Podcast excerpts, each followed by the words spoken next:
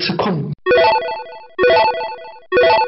今天我也看了讲极客的那个什么极客一个什么主题大会啊，哎呀，不好意思，不大关注这。但我知道，就是一个极客的那个大会，是一个极客里面的人写，还有个高中生写。啊，对对对对对，就这篇文章嘛，然后就说呃，怎么做一个好的产品，就是业内人士想的是，哎呀，怎么把这个产品做好，怎么关注行业动向，怎么布局，然后高中生写的就是。以后的社会就是全部是电脑化，全部是那个什么自动化，然后人类就会越来越退化，或者说怎样怎样。他有一句话，我觉得我很认同他，就是我们解决问题就是用更发展的方式是解决这个问题。比如说你这个东西错了，其实你停下来，回到原先那个，可能就没有这个问题了。但是我们是发现这个问题错了。我想一种新的方法去解决这个问题，结果这个问题是解决了，就产生另一个新的问题。比如说，我们那个呃，原先说呃工业不发展，然后我们发展发展工业，然后工业是发展了，然后污染来了，然后我们就开始啊用新的一种方法去解决污染这个，然后就环保。那讲着讲着就哎，环保后来又个转基因又不对了，以前就产量不高，我们转基因，转基因以后发现。这个东西吃的不好，哎呀，怎么办？那 回到原先嘛，就有这种，嗯，很很奇怪，就每个人的视角不一样。那个刚开始的那个，这个会出现这种问题，因为大家从小接受的，起码中国人啊，我们不知道外国人什么样。我从小接受的教育有两个，是我现在也没搞懂的。虽然我看了这么多书，我也没搞懂的。第一个，嗯，是解决问题要从根本上解决问题，嗯，这个说法我一直没有搞懂，就是因为总是想去找根本，解决解从根本上解决问题，他就要讨论一个新方法，把整个这个。理论基础重新再过一遍，它其实并不是就事论事。我只要解决这个问题，它从根本上解决方法，你必须有一个新的东西，从根本上解决这一系列的东西。嗯，所以就会很出现大家从另一个角度去发展的角度去看问题嘛。嗯，这个是不懂的。还有一个小学的教育的这个理念就是主观意识，就是。你学习不好，就是你没用功；你什么什么做的不对，就是你没有下功夫。你要靠你的自己的能力去战胜困难，这个我也是到至今没有不接受的。这两点其实一直我都比较抵触的。还好就是我爸妈没有太强调这些，但是在学校里为就经常会被强调成这样子的嘛。现在呢，我会遇到这两个问题，这两个问题。在工作上，实际工作上，我们现在实际工作一个问题就是总是讲从根本上解决问题，就造成大家费了好大劲，用一个新的方法去解决老问题，嗯，而不是就事论事，这个问题我们就直接从这个问题上来解决好了。对，我们其他不管，就是这个问题，就是我们怎么能从现有的这些手段上就解决这个问题的这一件事情。对，然后还有一个主观意识的那个，嗯，我认为。主观意识再强，你多么多么愿意，客观条件不允许，你这个东西事倍功半也是没意义的。嗯嗯。所以就这个东西呢，大家就是有可能是中国人这种，就是团结就是力量的这种，影响比较大嘛。对。我觉得很多东西客观因素。造成的诱导出结果和诱导整个的个脉络是很重要的。嗯，这种我们最容易理解就是我们甲午战争的时候嘛。嗯，战败各个方面，但是这个东西就很很多人就拿小米加步枪打败美国的这种。不是那个小米吗？不是，这个因为这个理论很多人都会用这种小米加步枪打败帝国主义的这这个方法。其实不是的，打败我们根本就没有打败帝国主义，就是人家撤退了。其实也是帝国主义打败帝国主义，对，不是我们去打败帝国主义。所以在另一个方面说，我们太在乎个人意识，就是个人主动能动性了。嗯，我们现在大多数遇到的问题就是总是批评这个人不够积极，这个人那个自己的那个就是主动性不够。嗯，我觉得这是这个是一个很八零后的一个，或或者是八零七零都会遇到这种这种批判问题的。对不对？对，所以其实不是的。正常的行为就是他只要按照按部就班的这个顺序，就能把这件事情做完，才是最正常的。嗯，而不是说他费死劲了才能跟上这个队伍才是正常的。嗯嗯嗯。我觉得这两个概念在我们现在的这个情况，其实是起码在互联网工作中啊是经常遇到的。而第一个那个方法，就是第一个我们说的想不通那个从根本上解决问题的，也就是现在的发展，不管是软件，就是我们自己的这个软件啊，还有这各个公司发展的太快，大家总是想一下子就。就所谓的根本解决问题，嗯，就一下子一劳永逸，一下子就上市，就卖掉公司，一我们只要三年，我们就可以飞黄腾达，就是发财发家致富。三年也太快了。哎，不是，大家都是这么想嘛？对，就是三五三到五对对对到十年。我觉得这个东西不对的，你三到五年都不活了吗？不可能的，嗯就是你其实还在在想到我从根本上解决我贫困的这个问题。对，我根本上解决我现在钱不够这个问题。是的其实不是，其其实是一个整体上来，你想推进一样什么样的人生的问题。是的，这个问题为什么说我这个问题刚开始，我后来就没有再去想？这个跟我刚开始上大学，就是大学毕业到杭州工作有一段时间啊，跟我父母的交流是是有一个直接关系的。嗯以前我认为我父我跟我父母是无法交流的，就像正常的这种大学生跟他父母一样，你们是老一辈人，我跟你有代沟，我根本就没法跟你说清楚我现在做的对不对。嗯后来我来杭州工作，嗯，我当时赚的钱不多的，一个月一千多块钱，哇，就是当时 零四年嘛，嗯就是一千二百八是大学生毕业的这个工作的一个钱嘛，嗯你暴露了。我就想自己去做点其他的营生，就是写东西赚钱，就是零七八碎的这么赚钱。嗯我当时因为花钱也比较大手大脚在，家习惯了嘛，花父母的钱大手大脚的，然后我嘛就跟我爸埋怨说我工作压力很大，我要去赚钱什么的。然后我老爹和我老娘当时跟我说，就是说了一句话说，如果要你赚钱。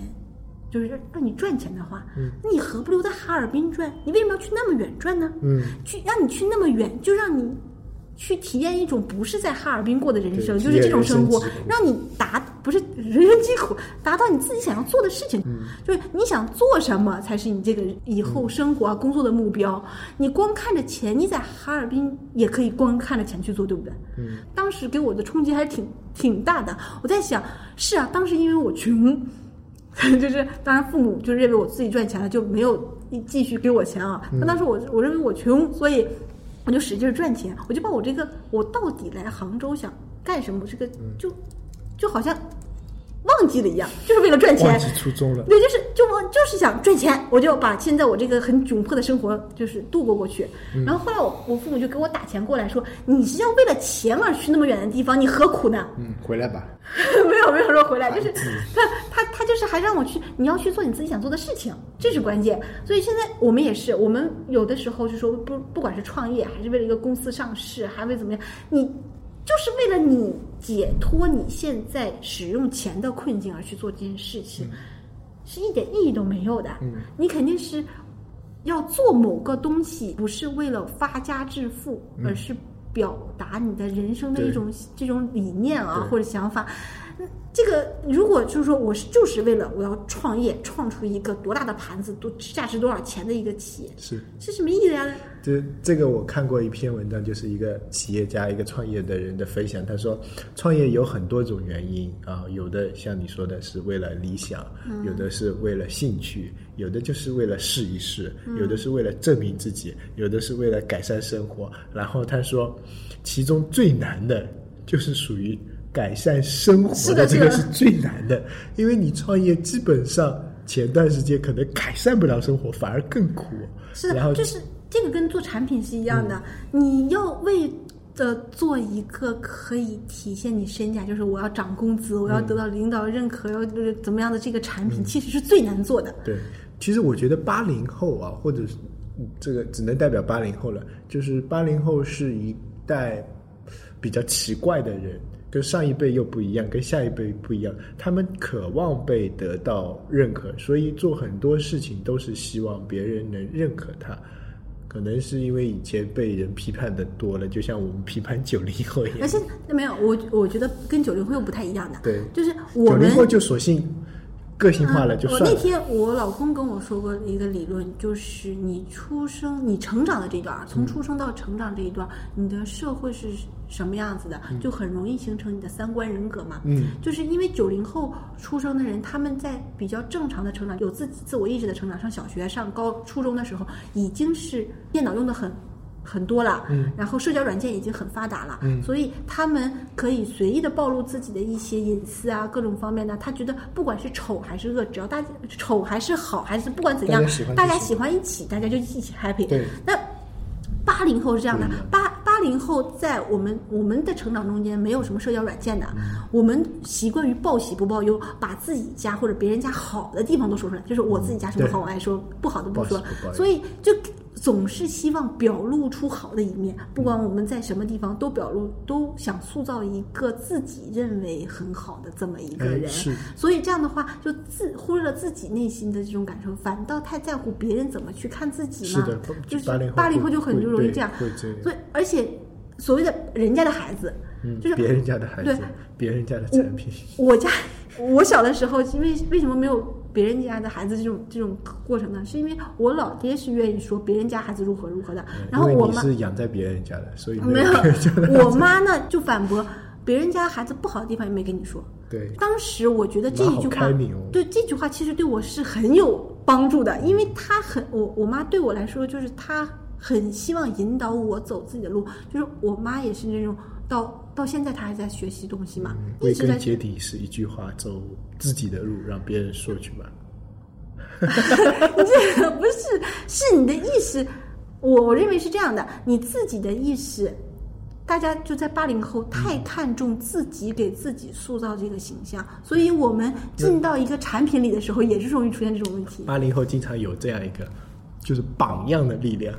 就小时候有的啊，这个是我们班的对70后榜样80后都会榜样，这个是什么榜样？这个是什么榜样？你看，嗯赖泥灭个火，还贴个榜样啊对对对这种70后榜样的80后都是都是会被标榜出、塑造出一个。就像我们做产品，就是刚才我们也说了，就是我们会去对标一个行业标杆，就找一个标杆。那你像九零后创业的那帮人就不一样，你说是的联联盟、超级课程表。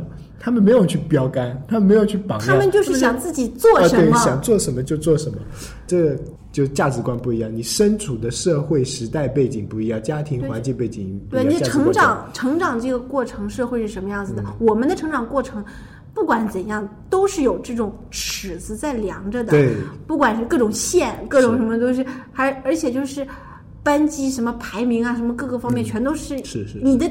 个人地位就是在你的班级里的这个排名的地位一样对不对。然后，那九零后虽然也还很重视这个，但是他们的视野已经扩展到互联网上了。对所以他们就不会说在一个狭小的空对他们的视野比我们看得对多了。他们不会在一个狭小的空间里去去排这些东西的嘛。哦，这好像又太大了，要不回到实际一你？回到实际，就是还是做产品。我们的产品啊，妈蛋呀，只有只有失败呀。对对，就回到我们方法论的时间。今天方法论论什么？今天就是接接产品线的一二三步，嗯，就是第一步，第一步，先去看现有产品线里面所有的人在干什么。嗯，不管是你去问，还是他们汇报对，还是承接工作，嗯。先知己知彼的知彼先做出来，对，然后己也要做，对，呃，然后总结出一个大家共通点的什么东西要改，这是第二步。嗯，就是这个一定是大家已经默认了，并且习以为常了，并且可以承接到上一个产品经理的工作进度的这么一个东西。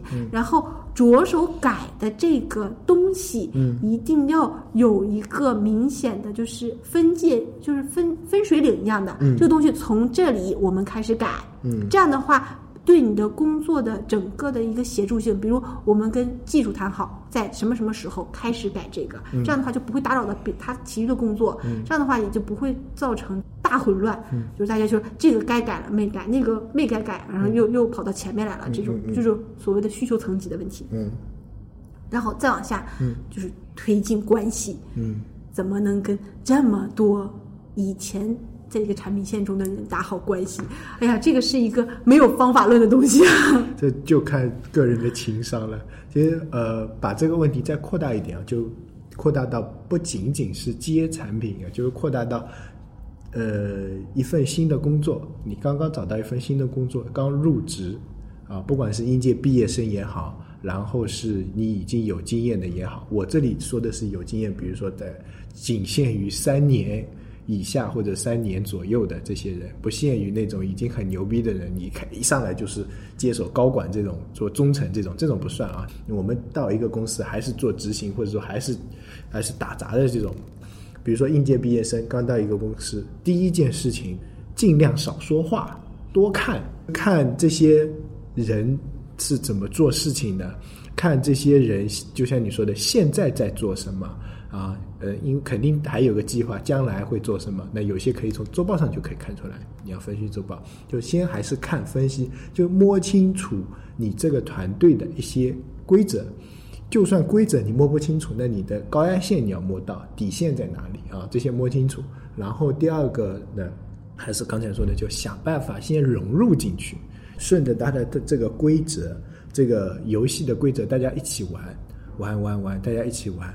然后在玩的过程中呢，你可以原原先可能击鼓传花，就你只是一个传递手，那慢慢的有可能这个花传到你这里了，要从你传出去，那就相当于你要发起一个功能一个需求，这个时候呢，尽量挑一些。简单一点的，容易实现的，就跟呃小孩子去学钢琴一样，或者学画画一样，一开始可能就画个鸡蛋，再弹一首哆来咪什么两只老虎之类的，这种简单的先学起，然后先开始做，因为有时候你也接触不到那种高难度的，人家丢给你的东西，不管小的也好。大的也好，复杂的也好，或者说打杂的也好，你都应该认真对待。这是你融入团队的第一步。你如果这个事情都做不好，人家就不会弄你。那第三步呢，就是刚才我们说，你融入这个团队以后了呢，其实你要你要去找到这个团队的源头在哪里，这个游戏规则这个起始点线头在哪里，对吧？你要跟那个人去做到同步，跟那个团队的 leader 做到同步，就是。方向大家是一样一致的，那这样呢，往往前推进呢是 OK 的。就算以后你们整个团队这个 leader 不见了，或者说以后你身为这个 leader，那你也会知道怎么去推进，怎么去弄，对吧？最后一步才是大刀阔斧的改革，这 这个真的是，嗯，可能一般轮不到，轮不到，轮不到。还有一点就是，就是在交流上啊，嗯，千万不要否定，全盘否定。你现在刚接到这个产品，什么叫全盘否定呢？就是出现说，这个真烂，这个真不好，这个做的什么玩意儿？就是这种话，或者是这个东西，对，千万不能说。相当于你虽然你觉得否定这个产品会提高，好像你自己的就是意识或者品味不不会提高的，你相当于把这个团队以前的这么多工作全都否定掉了。他就算这个产品真的烂到不能用，也不能。在你没有就是刚进入这个团队的时候，说这个产品烂到家了，这个东西一点都不好用啊，这个话是就相当于搞得自己都没有台阶下，否定了所有的人的工作嘛。嗯，因为毕竟这个东西是大家一起做的，嗯，所以一般的情况下都是。尽量想找一些里面的亮点，说嗯，这个我们做的还不错，然后我们还可没有提升的空间，哪一些我们还可以再稍微能对做一做，可以能更好一些。就是千万不要上来就是说这个东西做的很烂啦，这个东西做的不好。上来批判，然后乱说一通，然后大刀阔斧改。对，批判这个东西啊，是因为就是你大刀阔斧改，你还得有有动作的。批判这个东西很容易说出口的，其实。你有的时候用这个产品，的确，你平时的时候都是用这些好产品，拿到一个产品，你忍不住会说这个产品烂。但是当自己接到这个产品的时候，千万不能说它烂。就算它是一个烂，你也要喜欢它。既然你接了这个产品，你就必须爱上它，就要让它变成你的兴趣。你不能就一边说它这个真烂，你都很嫌弃它了，你怎么能改得出来？就是肯定是要先慢慢的培养，就是这个东西不管烂，真的烂到什么程度，它。因为有这么多人在做，他肯定还是有翻身的机会的。虽然有可能不能那个鱼跃龙门啊，但是起码他改变现状是很容易的。就是因为大家烂产品，大家都希望能有有一些改进嘛。所以就是这个东西千万不要否定它。你想想，就是这个否定太容易了。我们听到很多人上来之后说这产品多么多烂，当轮到他做的时候，他自己也做不好的。You can you up, no can no BB。